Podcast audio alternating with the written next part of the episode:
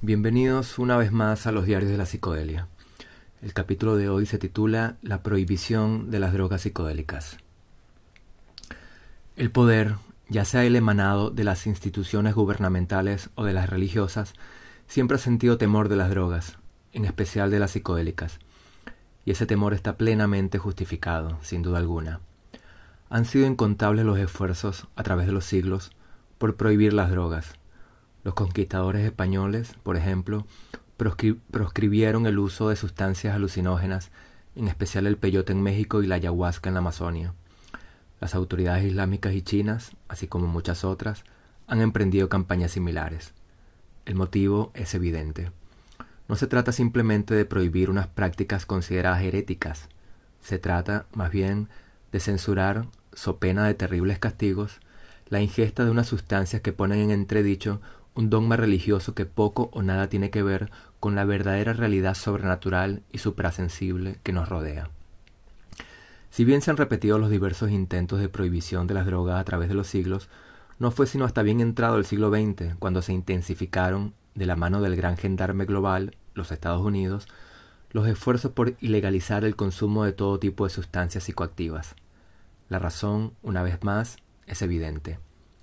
Precisamente el hecho de que este tipo de sustancias abren la mente y generan un profundo estado de conciencia lleva a que el consumidor de drogas psicodélicas cuestione todo lo que anteriormente había dado por sentado.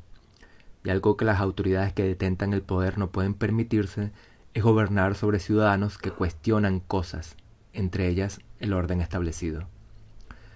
Según la tesis de numerosas psiconautas, el Homo sapiens experimentó un gran salto en el desarrollo de su inteligencia y su conciencia gracias a la ingesta de sustancias enteógenas, especialmente la psilocibina presente en los hongos mágicos.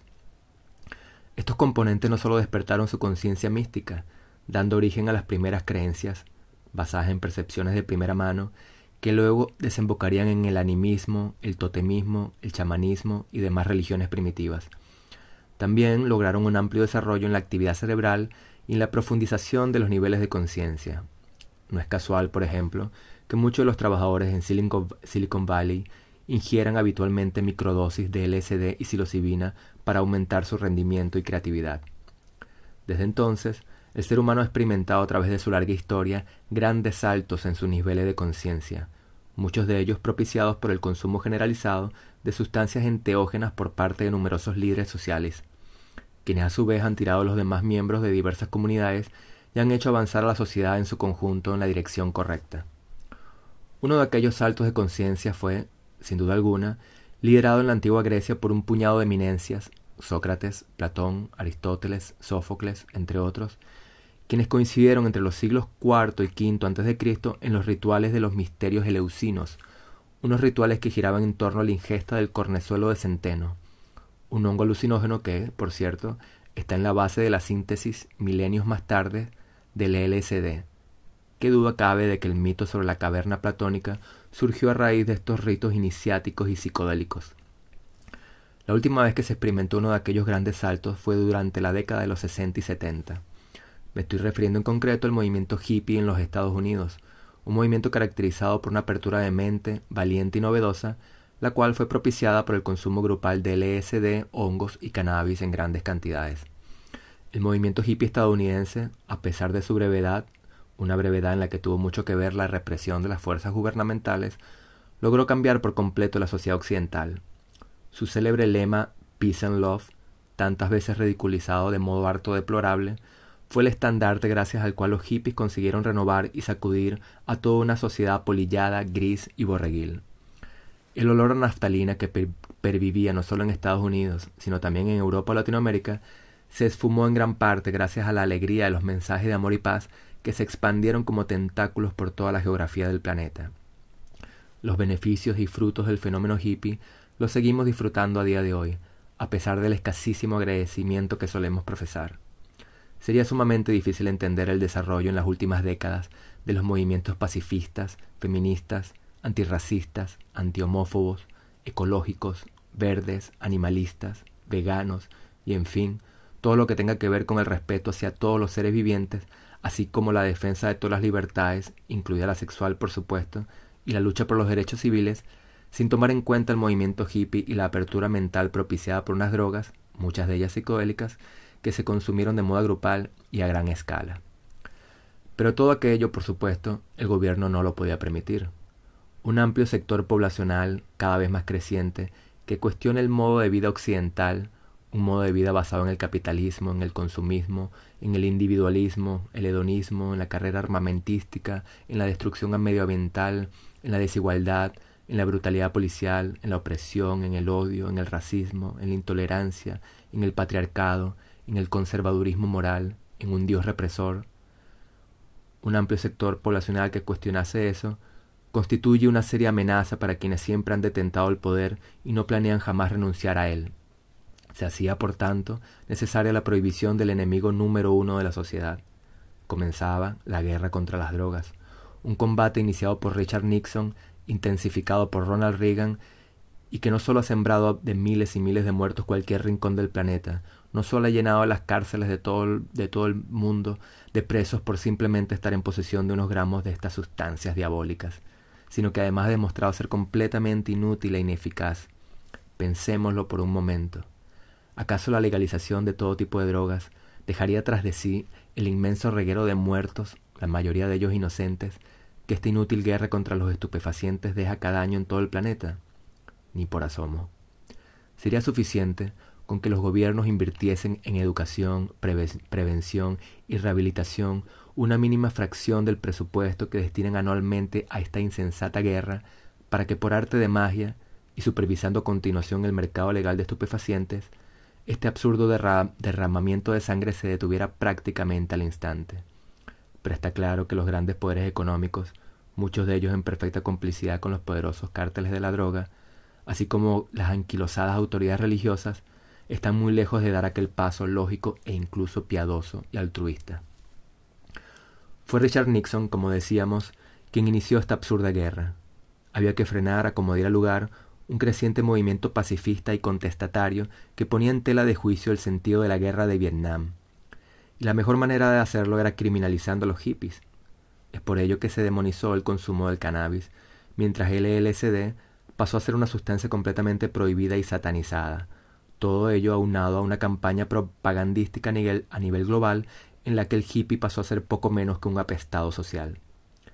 También era necesario reprimir a la comunidad afroamericana, otra constante fuente de protesta y de cuestionamiento al status quo.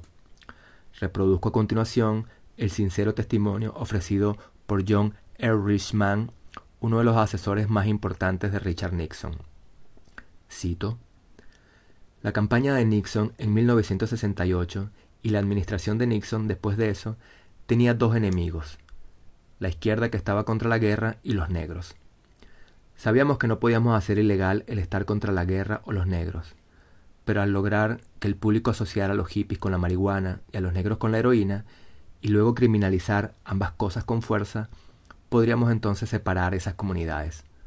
Podríamos arrestar a sus líderes, hacer redadas en sus hogares, desmantelar sus reuniones y antagonizarlos noche tras noche en las noticias. ¿Que si sabíamos que estábamos mintiendo sobre las drogas? Claro que sí. Desde entonces esta estéril y contraproducente guerra no ha hecho más que arreciar, sin que casi nadie haga oír su voz y se oponga a esta locura iniciada por el gendarme global. Precisamente tendría que retornar con fuerza el movimiento hippie para denunciar esta profundísima estupidez. En cualquier caso, el gobierno de Estados Unidos ha conseguido incansable la estrategia de prohibición de todo tipo de drogas. Curiosamente, el alcohol, la droga más letal y adictiva de cuantas hay en el mercado junto con los opiáceos, no ha sufrido discriminación alguna desde los ya lejanos tiempos de la ley seca. Y donde más ha centrado sus esfuerzos es precisamente en las drogas psicodélicas, aquellas a las que comprensiblemente le tiene más miedo. Existen cinco clasificaciones de drogas según su supuesta peligrosidad, unas clasificaciones que pueden ser consultadas por Wikipedia y por muchas otras páginas en Internet. La clasificación número uno, la más peligrosa, contiene aquellas drogas altamente peligrosas cuya mera posesión conlleva el, encarcelamiento inmediato. En esta muy selecta lista, en la que también están presentes la cocaína y la heroína, encontramos DMT, ibogaína, psilocibina, bufotenina, LSD, peyote, mescalina, STP. En otras palabras, la gran mayoría de las drogas que tienen el dudoso honor de estar presentes en esta lista son precisamente sustancias alucinógenas o psicodélicas. ¿Podéis creerlo? Inaudito. Definitivamente el gobierno estadounidense no desea que sus ciudadanos puedan abrir sus mentes, y como siempre suele ocurrir, todo lo nefasto procedente del imperio norteamericano termina exportándose y siendo acogido de la manera más estúpida, conformista y acrítica por los habitantes del resto del planeta. Se estará dando ahora mismo otro gran salto de conciencia universal propiciado, en parte, por la ingesta de sustancias enteógenas por parte de innumerables seres humanos en diversos rincones del planeta, que a su vez se erigen en portavoces y líderes comunitarios para expandir su influencia global del mismo modo que lo hicieron en su momento los hippies. Pocos tienen duda de que hoy en día se está generando un nuevo boom de las drogas psicoélicas que no hace más que crecer. El movimiento ecologista global, el cual, a cuenta de la destrucción planetaria y del cambio climático, ha ganado bastante peso en los últimos años, podría ser una buena prueba de ello. Sin embargo, albergo serias dudas sobre la posibilidad no ya de revertir el desastre, sino de simplemente poder aminorar ligeramente los efectos catastróficos que ya percibimos por doquier.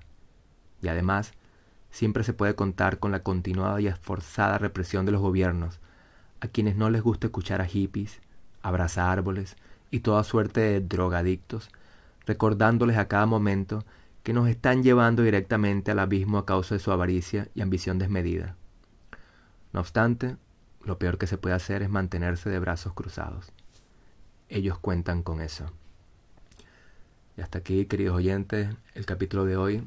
Recuerden que pueden consultarnos a través de diariosdelapsicodelia.com y, y también a través de Instagram y Facebook. Hasta la próxima.